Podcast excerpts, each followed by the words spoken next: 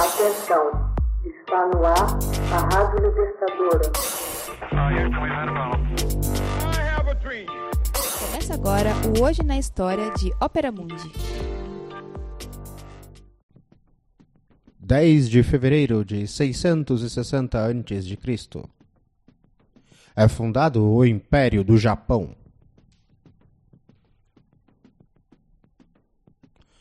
O Japão celebra a cada 11 de fevereiro a data nacional de sua fundação.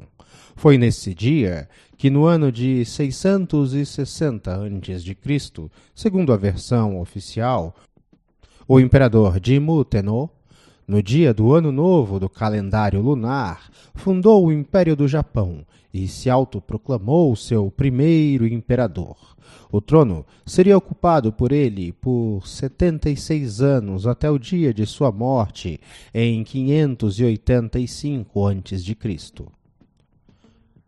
Quando Dimo, cujo nome significa literalmente guerreiro divino, já tinha alcançado 127 anos.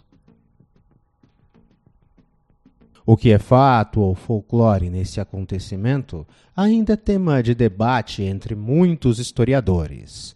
Há dúvidas sobre a veracidade da história e até mesmo sobre a existência de Jimmu, já que sua biografia só é contada através de crônicas do século VIII, que serviriam de base para a mitologia japonesa e também o shintoísmo.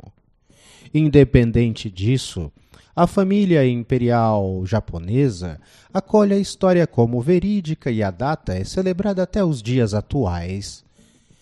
Sem muita pompa ou mobilização no Japão contemporâneo, é verdade.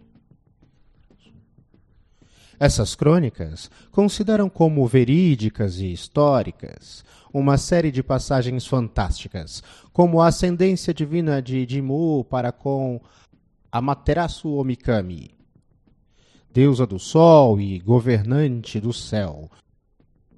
Uma das entidades mais importantes da mitologia japonesa.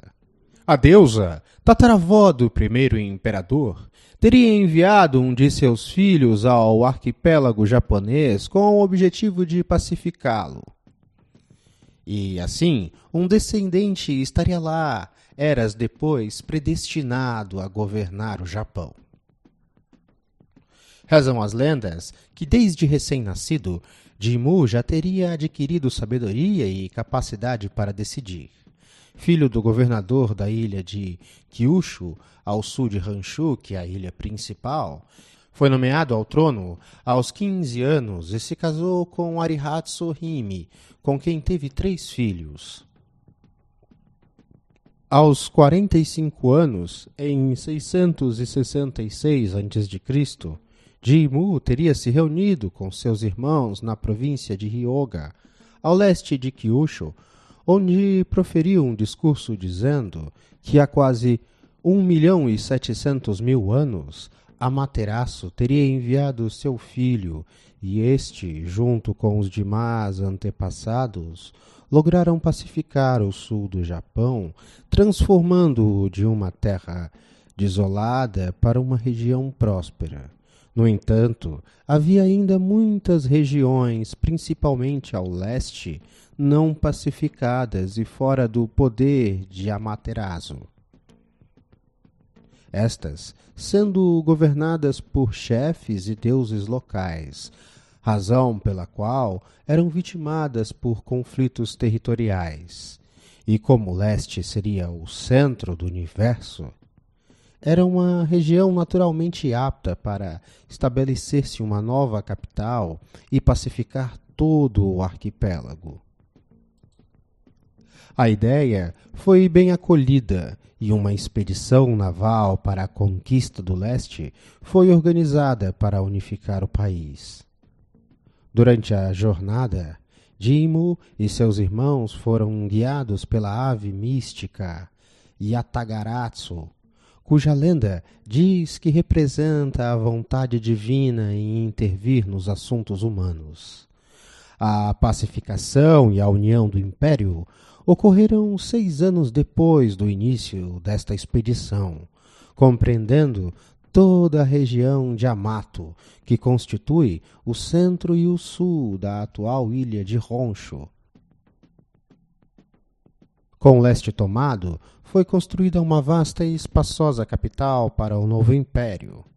A planície de Kashihara e Nara, ao sul de Honshu, é o local onde hoje se localiza o mausoléu de Jimmu, que aos 52 anos deu início ao Império do Japão.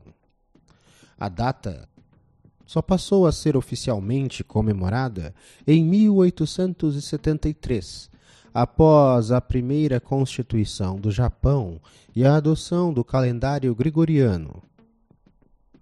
Originalmente, o evento era chamado de Gijentsu, Dia do Imperador, e, segundo o calendário gregoriano, caía no dia 29 de janeiro. Sua celebração acabou suprimida ao fim da Segunda Guerra Mundial, dada as suas ligações com a nobreza mas voltou a ser celebrada em 1966 e assim persiste até os dias atuais. As referências ao imperador foram suprimidas e a data passou a ser celebrada como o Dia da Fundação Nacional do Japão. Hoje na História. Texto original: Max Altman.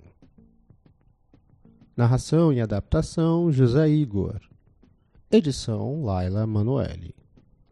Você já fez uma assinatura solidária de Opera Mundi? Fortaleça a imprensa independente.